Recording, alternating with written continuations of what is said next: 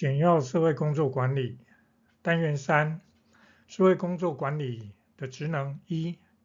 因为跟社会工作管理相关的职能有很多，所以我们将社会工作管理职能分成两个单元来说明。首先，第一个要说明的管理职能是控制。控制指的是透过规划、组织、指挥、协调、监督、稽核和评估。等等方法，我们确保组织的使命和服务目标可以实现。控制有助于减少我们在服务过程当中的风险以及错误，并且能够提高服务的质量以及效率，增强服务的可持续性，或说永续性以及竞争力。对社会工作管理来说，控制需要充分考虑服务对象的权益还有需求，也要注重社会正义和尊重人权的基本原则，兼顾个体和群体的权益平衡，同时也需要确保服务的透明度以及公正性，让各方利益或者说利害关系人可以参与并且监督服务的运作。管理层级与管理技能，管理层级可以初步分成三种层级：顶级或称之为高阶管理者，中级或称之为中阶管理者，以及基层管理者。而在管理技能方面呢，也基本上分成三大面向：技术技能、人际技能、概念技能。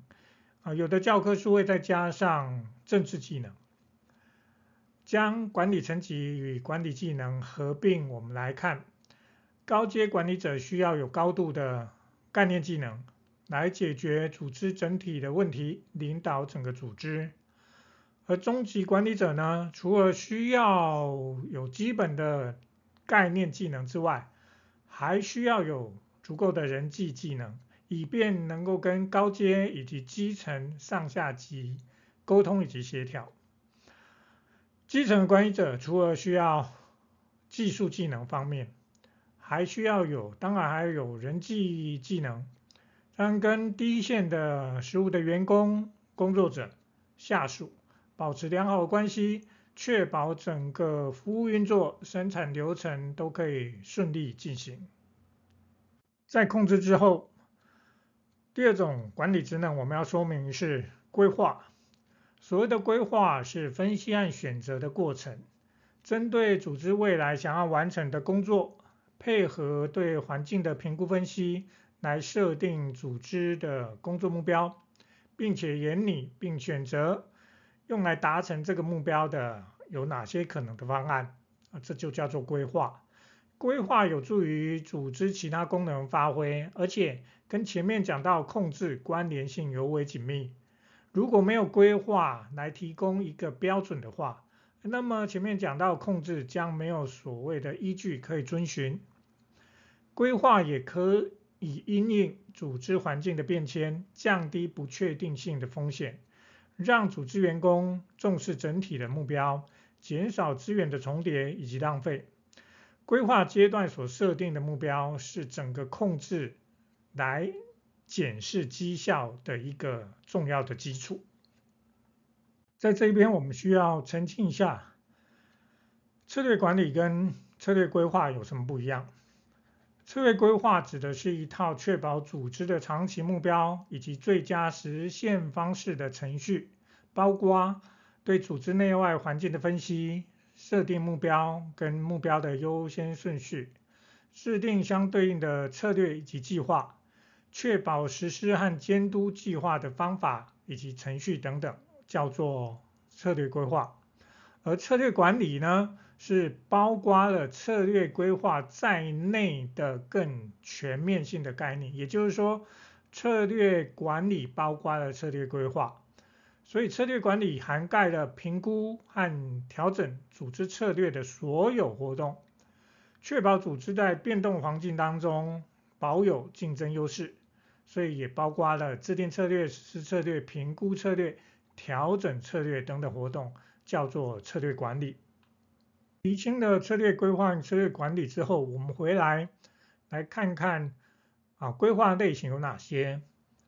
好，基本上可以分成四类。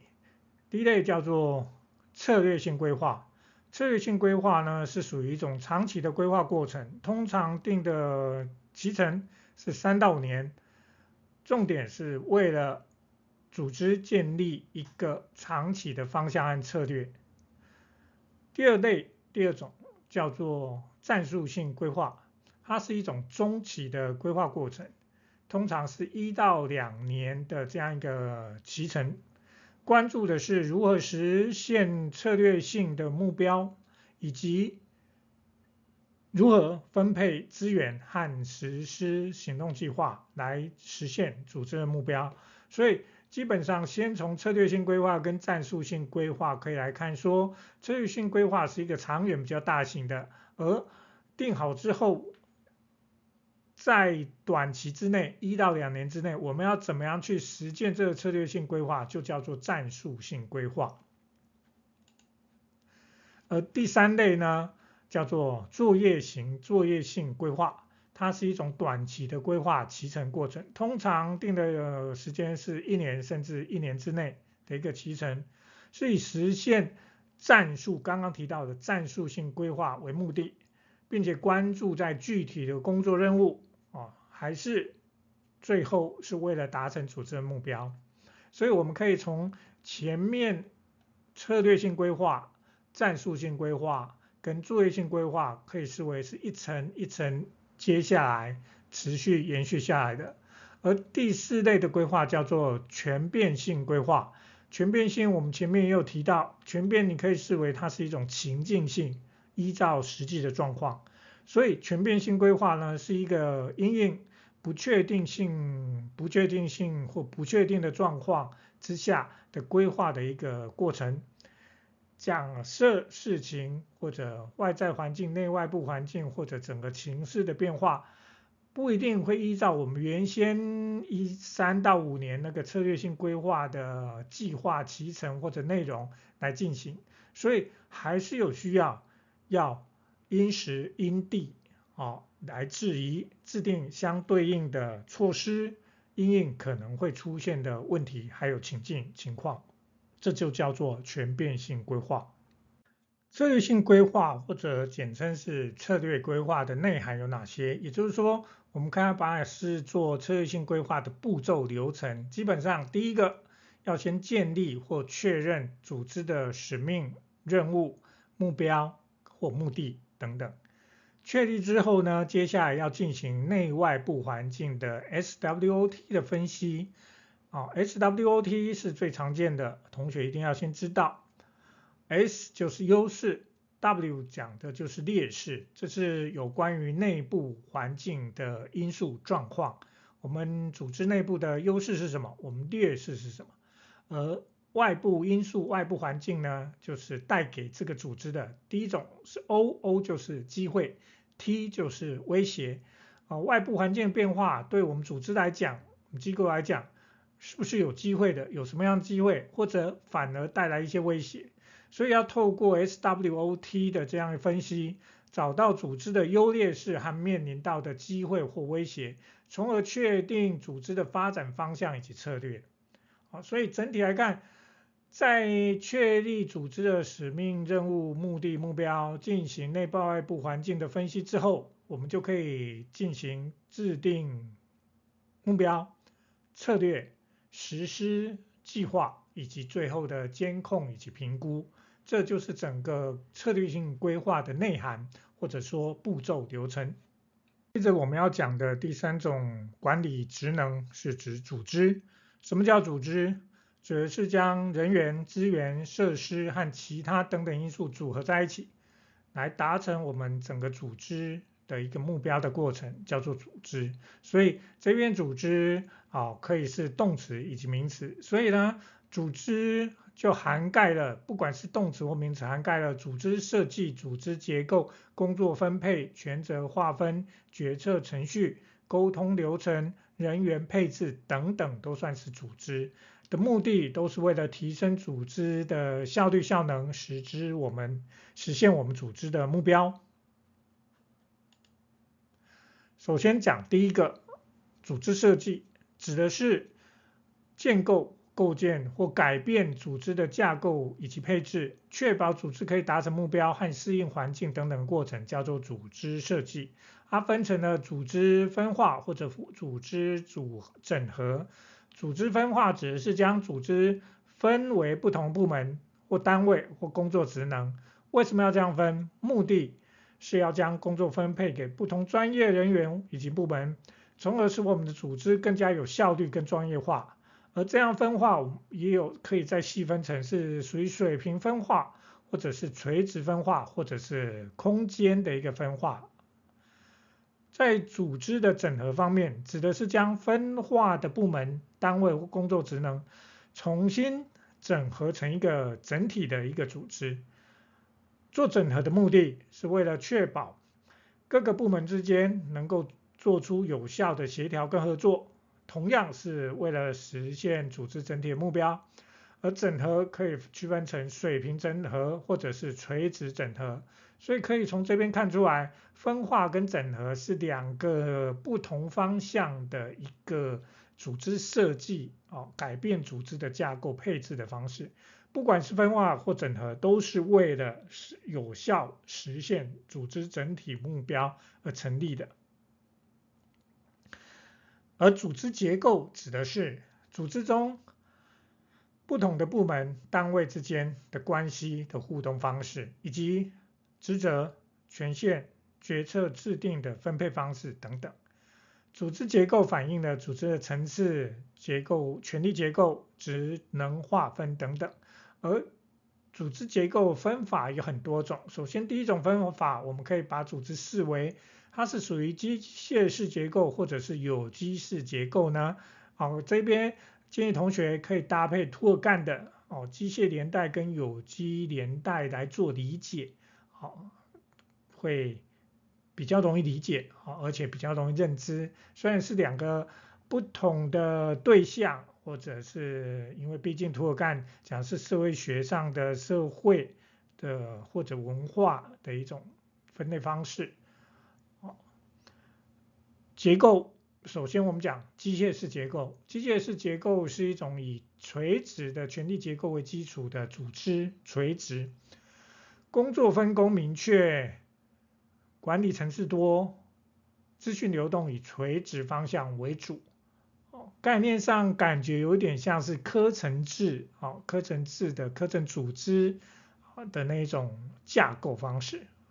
概念方式。而有机式结构呢，是一种比较平等、扁平、平等的一个组织结构，更加关注团队合作和弹性工作。资讯流动呢，比较不受限于层级课程，比较自由，管理层次相对也比较少。这是机械式结构跟有机式结构的分法。组织结构它有什么样的特征？基本上我们可以分成四类：复杂化、正式化、集中化或标准化。它可以有不同的因应组织形态结构不一样，分法不一样，分化或整合等等不一样，复杂化程度也有高低，正式化程度、集中化程度、标准化程度也有高低。好，首先说明复杂化，指的是组织内各个元素的互赖程度。当一个组织的复杂化程度越高，需要协调的事项就越多，决策难度也一定会增加。而正式化指的就是组织当中工作任务和流程的规范程度，当正式化程度越高的时候，工作或组织中的行为就会越受约束，工作程序就会越严格、严密、详尽、详细。而集中化呢，指的是权力，权力决策的集中程度，当组织集中化程度越高，下级的下属的部门自主性。程度就会降低，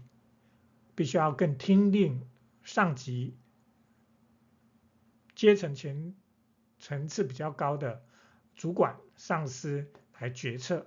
下级就照做就好。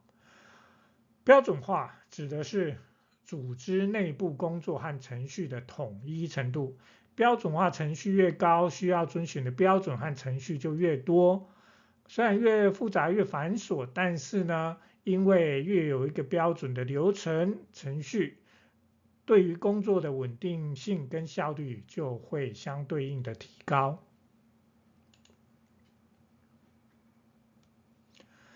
在组织的沟通结构或者沟通网络的另外一个区分方式，哦，可以分成四种四类啦，可以视为，虽然这结构这两个字都可以把它换成网络网路。第一种是链状的结构或网络，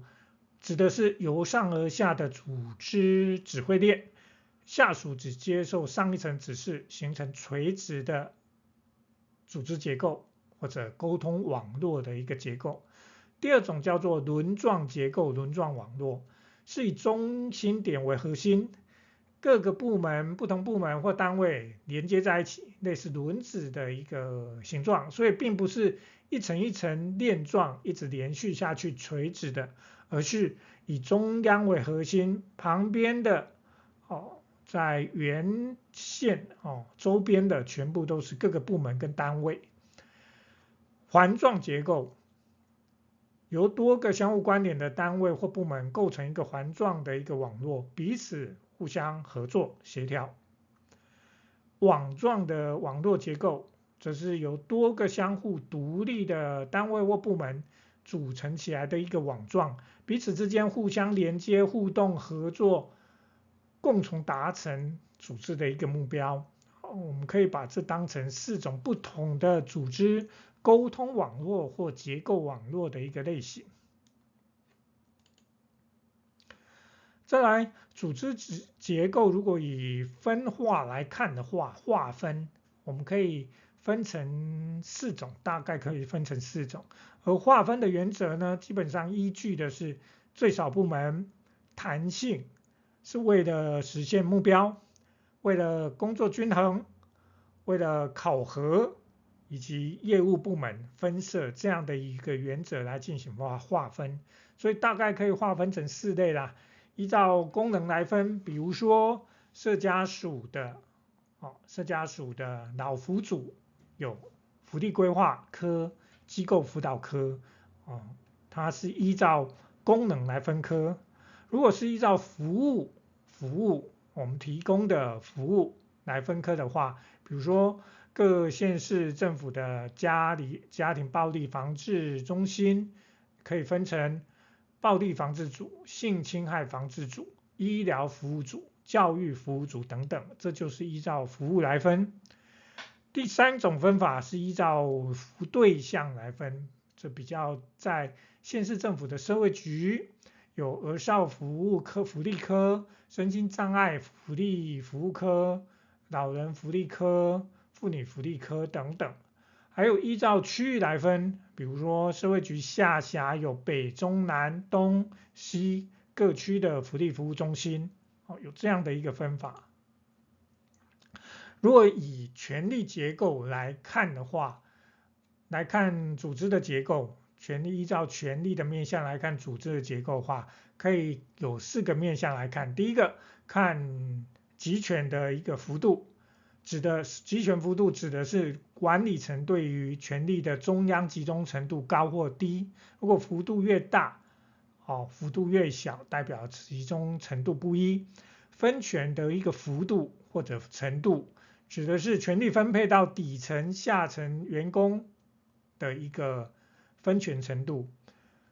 控制幅度指的是管理层对组织行为的监督监控程度。效能幅度指的是管理层对组织效能的期望程度，就有出现在考古题里面啊，所以请各位同学也要注意一下，权力结权力结构以及控制的程度不一哦，分成四个面向的幅度。组织运作技术方面可以分成三种啊，第一种是是不是有授权。将权责授予下属，使下属有能力和自主去执行任务和决策，或者这一种授权也可以提高组织的效率及弹性，进而提升员工满意度跟承诺感。第二种组织运作技术可以说是协调，组织运作要能是不是能够充分协调，在不同部门、单位或个人之间协调工作以及任务，确保组织运作顺畅。比如说，是不是有定期会议？是不是彼此之间不同部门之间有合作的项目？啊，以及流程的设计，是不是有涉及到不同部门、单位个人？在组织运作的技术是沟通，沟通在组织的中进行讯息和资讯的传递，包括口头跟书面的沟通。有效沟通当然可以帮助员工更理解组织的目标以及任务，从而提高工作效率以及协作能力。